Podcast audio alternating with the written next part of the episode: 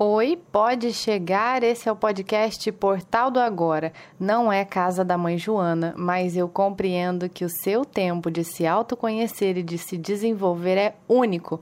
Por isso, o Entre e Sai aqui está autorizado. O portal nunca fecha. Muito prazer, meu nome é Ana Soares, estou jornalista, artista e terapeuta integrativa. Te convido a conferir a apresentação completa deste podcast, o propósito dele e saber um pouco mais sobre mim no episódio zero.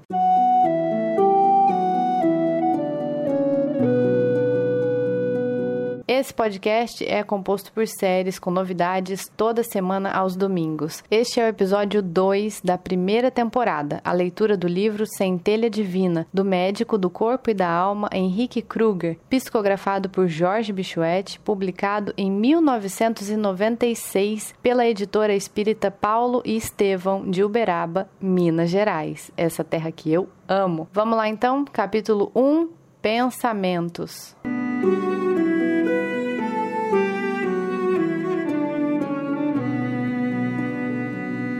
No pensamento, temos a base de todas as construções da vida. O universo, hoje menos insondável, nada mais é que sublime materialização do pensamento de Deus. Também as ocorrências do destino humano não encontram explicação em decisões alheias ao próprio interior do homem, pois tudo que viceja na criação é moldado com a matéria-prima da mente, da mente atuante, do espírito pensante emergem a vida e o destino. Somos deuses, somos co-criadores. O êxtase do santo e o delírio do louco irmanam-se no nascedouro, pois, se o pensamento iluminado viabiliza os voos do espírito, é também o pensamento, pensamento desgovernado, que nos induz aos mergulhos de desequilíbrio nas reentrâncias da nossa própria personalidade. A obra benemérita da caridade ergueu-se, dando corpo a um pensamento de bondade,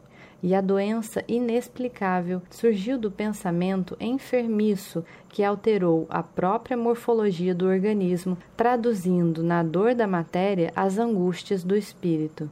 Tudo que existe, tudo que se produz são edificações da vida, que possui no pensamento o barro da criação. Assim, parafraseando Jesus, ousamos afirmar que Onde mora nosso pensamento, aí também encontra-se o nosso destino. Porquanto, a cada dia, superando as próprias intempéries do meio, o nosso pensamento reconstrói a vida, conduzindo-nos à tranquilidade da libertação ou aprisionando-nos aos abismos da destruição.